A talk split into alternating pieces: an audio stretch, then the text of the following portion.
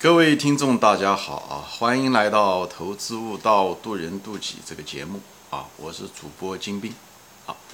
今天呢，啊，我想谈一个呃主题吧。这个主题是可能大家很多人感兴趣的，就是 介绍一下我如何就是购买成长股啊。因为成长股嘛，大家都知道，因为呃股价上涨的也比较快，跌的也比较快。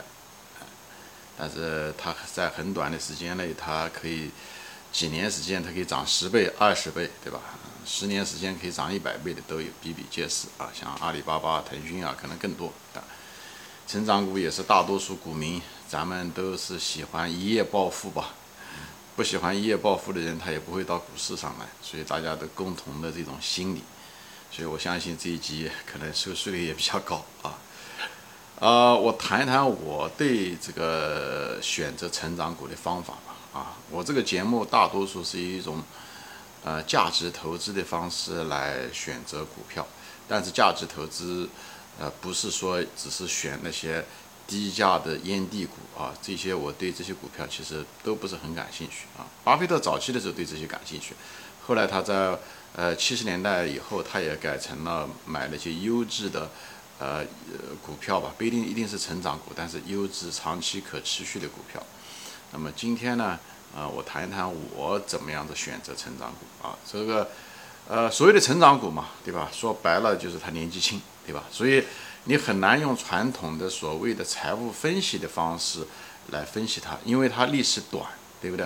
而且它往往处在的这个行业也是一个，呃，变化很快的行业，技术变化很快。需求变化也很快的行业，对吧？所以你很难用那种传统的价值投资的那种方式啊，看它的财务分析啊，分析企业有没有护城河啊，对不对？因为它本身这个行业变化很快，技术对吧？竞争对手呃嗯，技术变化很快，以后需求变化很快，那这个护城河你怎么分析呢？这护城河的价值，它有没有护城河？就是有了这个护城河，会不会保持？这方面难度是非常大的啊，就是所以。护城河，呃，当然是需要分析，但是可行性上面当然比较差，可靠性也比较差。这里我就给大家说一下，为什么，呃，就是价值，就是成长股、年轻的股票的时候，呃，不怎么分析护城河的原因也在这。要分析，能看得明显的护城河当然更好，但最主要的是这种护城河，你即使分析出来了，不代表三年以后还在，五年以后还在，因为它本身的，呃，属性，这个新行业的属性就是技术快，啊，变化快，需求变化快。对不对？比方手机老换的不得停，对不对？电脑它也是，呃，通信技术换的不得停，对不对？所以你当时也许有一个专利，有这个护城河，或者是一个当时看的很新的一个技术，表面看上去有护城河，但是后面是不是有，那就不一定了，对不对？就像包括现在阿里巴巴，对不对？当时觉得说是呃护城河，但是那拼多多上来了以后，它这个护城河看的也不像以前那么厚了，对不对？这是一样，它这是本身并不是阿里巴巴有问题或者京东有问题，而是本身这个行业是个年轻的行业，所以容易造成这个技术更新快啊或者需求啊等等这方面，好吧，我就不展开说了。所以呢，这就是为什么技术分析我，嗯，就是财务的定量分析，一个历史短，所以它这个财务的定量分析，你只能分析过去，呃，对吧？而且过去时间也不会很长，而且当下，而且未来还会变，变化的它跟成熟的行业不一样，它会变化更快。所以成熟行业的这个就是一种，比方说是快消品啊，对不对？那种传统行业啊，那可能延续性比较好，所以你财务分析的价值更多。以后它有护城河，它已经多少年有这个护城河，未来它很可能有这种护城河的价值也更高。那么这个成长股它就是因为年轻，所以历史短，变化快，所以呢对财务分析，呃价值不像传统价值那么大。对护城河的分析也不像传统的那种企业的护城河那么大，所以我就跟大家说一下我为什么这么做，这么做的原因是什么。所以这方面呢，呃，这个我们传统的分析企业的，对吧？还有一个就是行业分析，对吧？行业分析本身呢，它还是有一定的价值，但是行业问题，这种行业很可能存在的时间也不是那么长，所以这时候你要分析行业的时候，你怎么分析呢？所以。你就要看那些，你要对历史、就对商业史啊，所以你要一做一个投资者，你要对变化要敏感，你要有培养自己的商业的敏锐感。那怎么培养自己的商业敏锐感呢？我们都是，比方说刚刚从学校毕业出来，或者年轻人，或者是毕业出来搞投资才搞，对吧？几年，你也没有那么多的商业经验，对不对？即使有那么多商业经验，你也是有限的。你你干个二三十年，你有企业经验吧？啊，有营销经验也好，企业变化的经验，那还是有限。因为一个新的行业起来的时候，它是一定是一种新的行为、新的变化、新的产品、新的需求、新的竞争。所以这时候的时候，对每个人来讲，对个体来讲都是一个考验，对一个个体投资者来这么考验。那我们怎么样弥补这方面的呢？怎么说呢？就是通过间接知识，是什么间接知识呢？就是看大量的历史书，特别是看最近这几百年的商业史，啊，特别是美国的商业史啊，这美国从呃一九一八五几年开始，一直这么一层层上来，多少商业史、金融史，他们这个产品的变迁，铁路、电话、通讯，对不对？呃，收音机对不对？无线电、电视、电脑，各种各样的电脑对不对？呃，手机对不对？互联网等等，你要看整个商业史，汽车、飞机等等这些东西，你要看它整个的产业的以后怎么起来的，产业是怎么样的发展起来的。呃，以后我肯定要做这方面的节目，我肯定要做大量的这方面节目。这样子对商业史、对金融史，你如果了解，就相当于你成了一个，你虽然二十来岁的人，你通过读这些东西以后，把自己放在当时的历史的背景下，商业历史、经济背景、呃背景、政治背景，甚至在战争的情况下，你把自己放在那个情况下去想、去思考、看这些大量的书籍以后呢，等你把完成了这个呃呃学习的时候。你这时候就像一个两百岁的老人，在这个股市上的老人，你跟你的同龄人完全是不一样的竞争。这时候一旦一个新的行业出现的时候，你从一个相对来讲比较高的角度去看这个行业，觉得这个行业有没有前途，对不对？那么这个东西有很多的东西在里面，我这里就不展开说了啊。比方是说一个好的行业，它一定好的行业一定是满足人的一些基本的需求啊。比方说满足人，我们人就是讲白了就是把人。呃，跨越了人的很多困难，比方我们人受空间和时间的限制，对不对？如果这个行业起来的时候，它可以跨越空间，比方说说汽车更快，对不对？飞机更快，那么通讯更是这样的了，对不对？它可以绕半个地球一秒钟就可以了，这种行业一定能够起来的。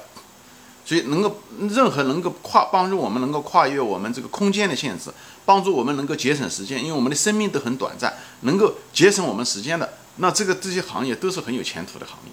所以你就看这些东西，这个东西是万变不离其宗的啊。这些万人的这个，所以你对商业史，而且你要对人性要了解的很透啊。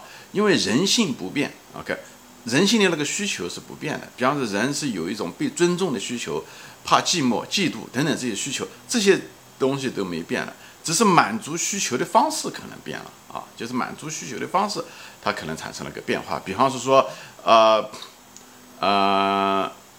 通讯对吧？那么以前的时候，通讯的时候可能是呃老式的电话，对不对？以前的时候可能是以前的时候可能是收音机，只是单向的能收到电视，单向的收到信息，对不对？后来的时候，呃，可以双向的，对不对？电话，对不对？无线电，对不对？电报，以后就是现在就是不说了，电脑、互联网、手机，以后只是它方式变得越来越更新，但是它满足人的需求，还是人还是希望跟人交流，它只是换了不同的形式。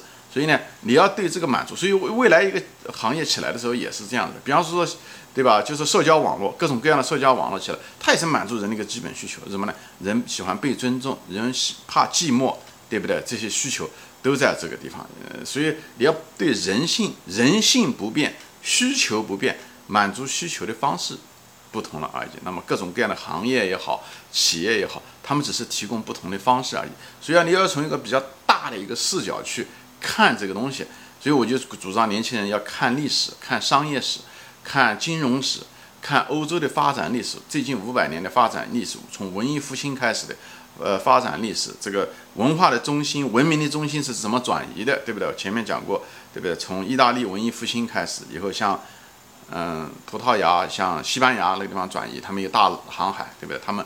获得了很多的资源啊，他们的技术是怎么更新？他们航海技术怎么提提高的？以后怎么样的又移到了哎荷兰这个地方？荷兰发明了什么？发明了公司股权，对不对？金融市场等等，他们为什么会发明？等等，这个这个东西，那个行业银行就是那时候发现的，公司那时候形势就那时候发明的。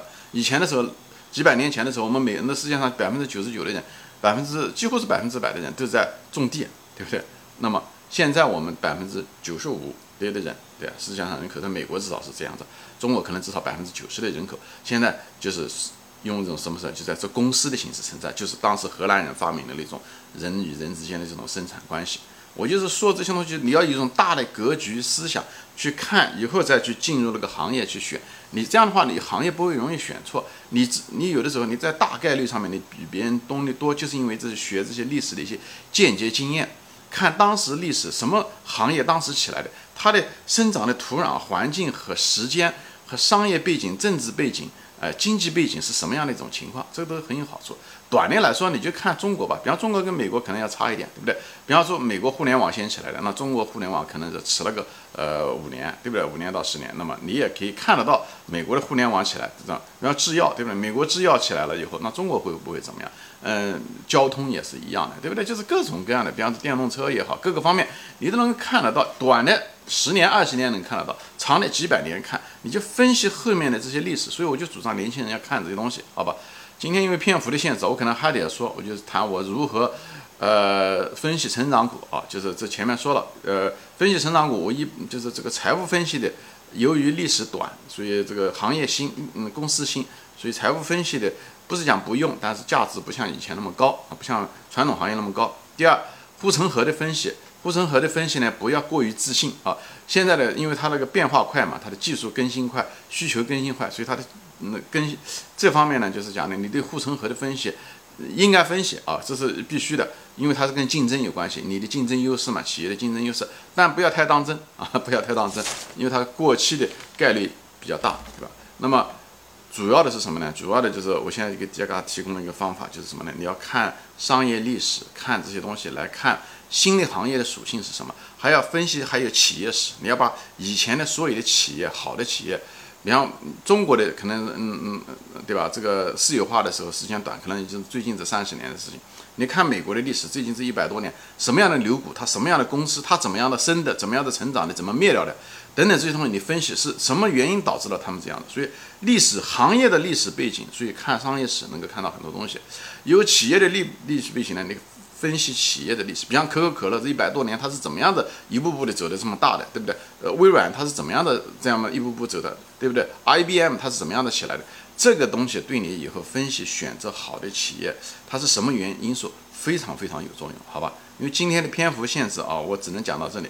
啊，我可能还再要讲一期，就是谈我如何选择成长股的啊。好，今天就说到这里啊，谢谢大家收看，我们下次再见。